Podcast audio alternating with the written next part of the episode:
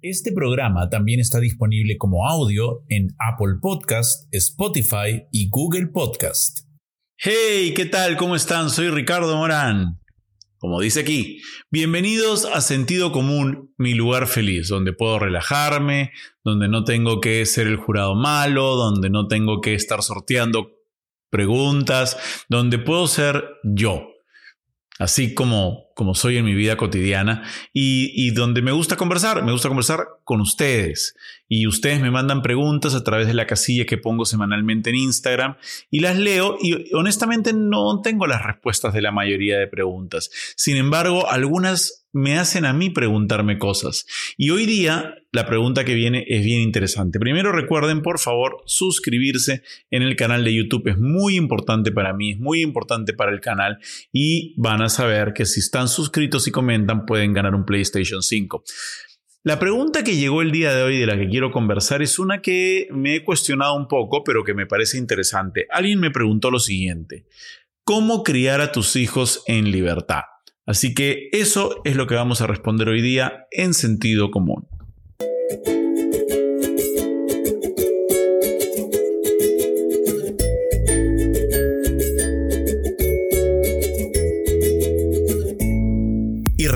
Al llegar a los 100.000 suscriptores, sortearemos un PlayStation 5 entre todos los suscritos que hayan hecho comentarios. Recuerda que tienes que estar suscrito y que tienes que haber hecho por lo menos un comentario. A más comentarios, más posibilidades de ganar. Bueno, aquí estamos de vuelta otra vez. Ricardo Morán para hablar acerca de este tema, cómo criar a tus hijos en libertad. Eh, un poco de contexto primero, ¿ya? La pregunta vino porque esta persona eh, venía hablando acerca de las historias que veía de mis hijos y cómo veía algunas cosas que a ella le parecían eh, sinónimo de libertad, que normalmente no veía en otros niños. Por ejemplo, el hecho de que mis hijos vayan descalzos, o que estén sucios, o que los vea recorriendo lugares que de repente eh, no recorrerían descalzos o sin la ayuda de una mamá, de un papá, de una abuela, de un tío, de una nana, este, o trepándose y deslizándose o rodando, em, o jugando con pinturas o manchándose, este, y bueno, eh, de todas esas cosas que veía, eh, me decía, admiro cómo crías a tus hijos con libertad y quisiera saber cómo lo haces, cómo crías a tus hijos con libertad. Así que ese es el tema de ahora, cómo criar a tus hijos en libertad. Entonces yo me pregunté a mí mismo, ¿estoy criando a mis hijos en libertad realmente? Porque nuevamente esto es sentido común, es ponernos a pensar sobre cómo vivimos, no vivir en automático, sino ponernos a pensar sobre cómo vivimos. Y me pregunté si yo había tenido un propósito o había tenido un plan que hubiera conducido así estas cosas y si estas cosas son realmente la libertad.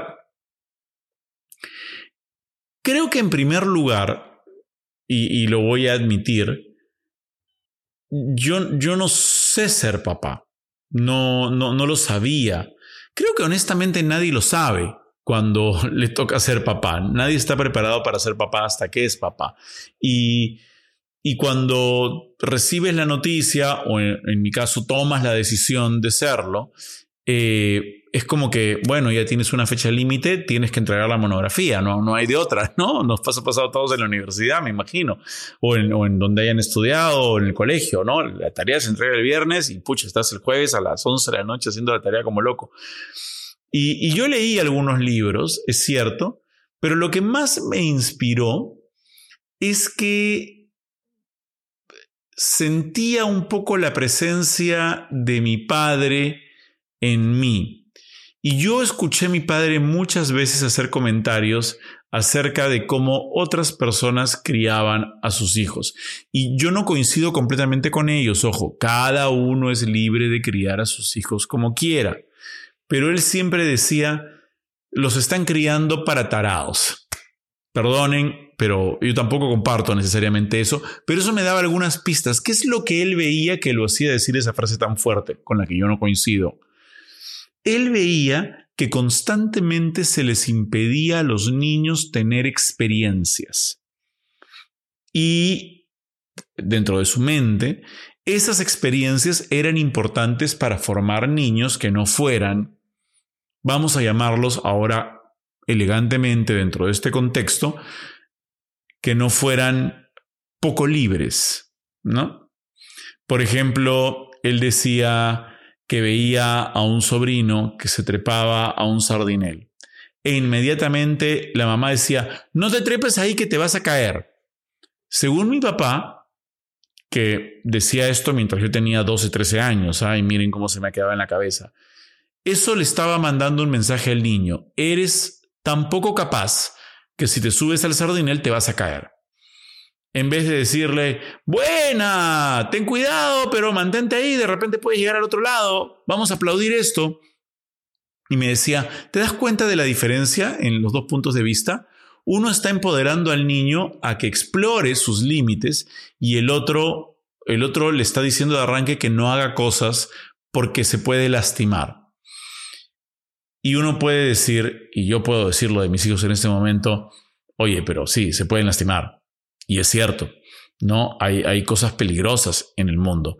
Eh, hay, accidentes eh, irreparables, hay, hay, niños que se pueden fracturar un brazo o que se les puede romper un diente, o, o sea, pueden pasar muchas cosas y eso es cierto, por eso hay que estar siempre atentos. Pero hasta qué punto nuestra protección para que no se hagan daño, es también una forma en la cual estamos cortándoles las alas. Y acá voy a decir cosas que pueden ser un poco polémicas, ¿ya? Pero yo creo que es natural que los niños se raspen las rodillas. Yo me raspé las rodillas toda la vida desde niño.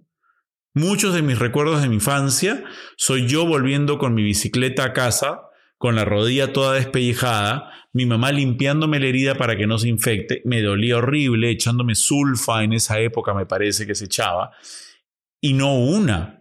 O sea, yo tenía todas las rodillas y todas las piernas despellejadas porque yo derrapeaba en mi bicicleta contra pedal y me sacaba la mugre todo el tiempo. Y nadie nunca me dijo, no hagas eso porque te vas a raspar la rodilla.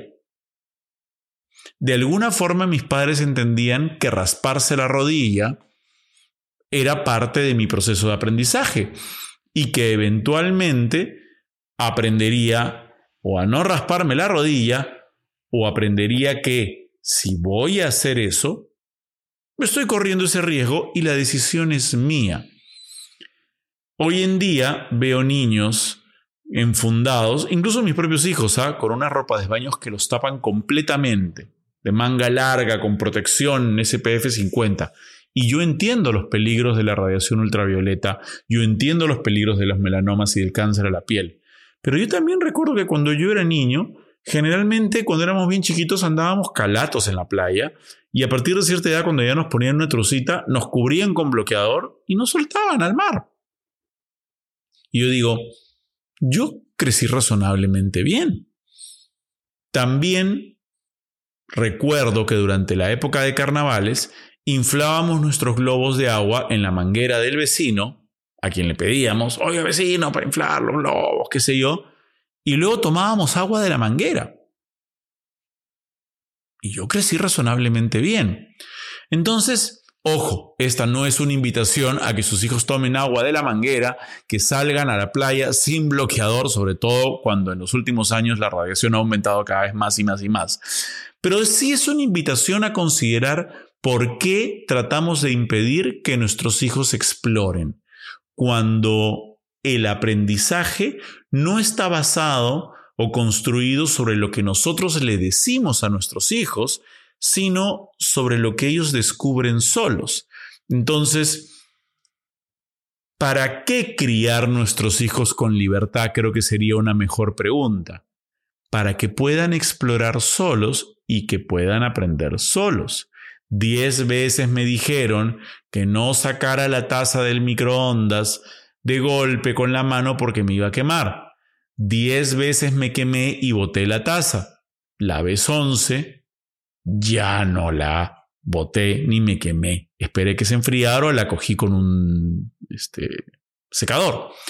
Entonces, si mis hijos no pasan por esas experiencias, si mis hijos no aprenden lo que es correr descalzo por el jardín, si mis hijos no aprenden lo que es tirarse solos por el tobogán, si mis hijos no aprenden lo que es caminar por el sardinel solos, ¿cómo van a adquirir equilibrio?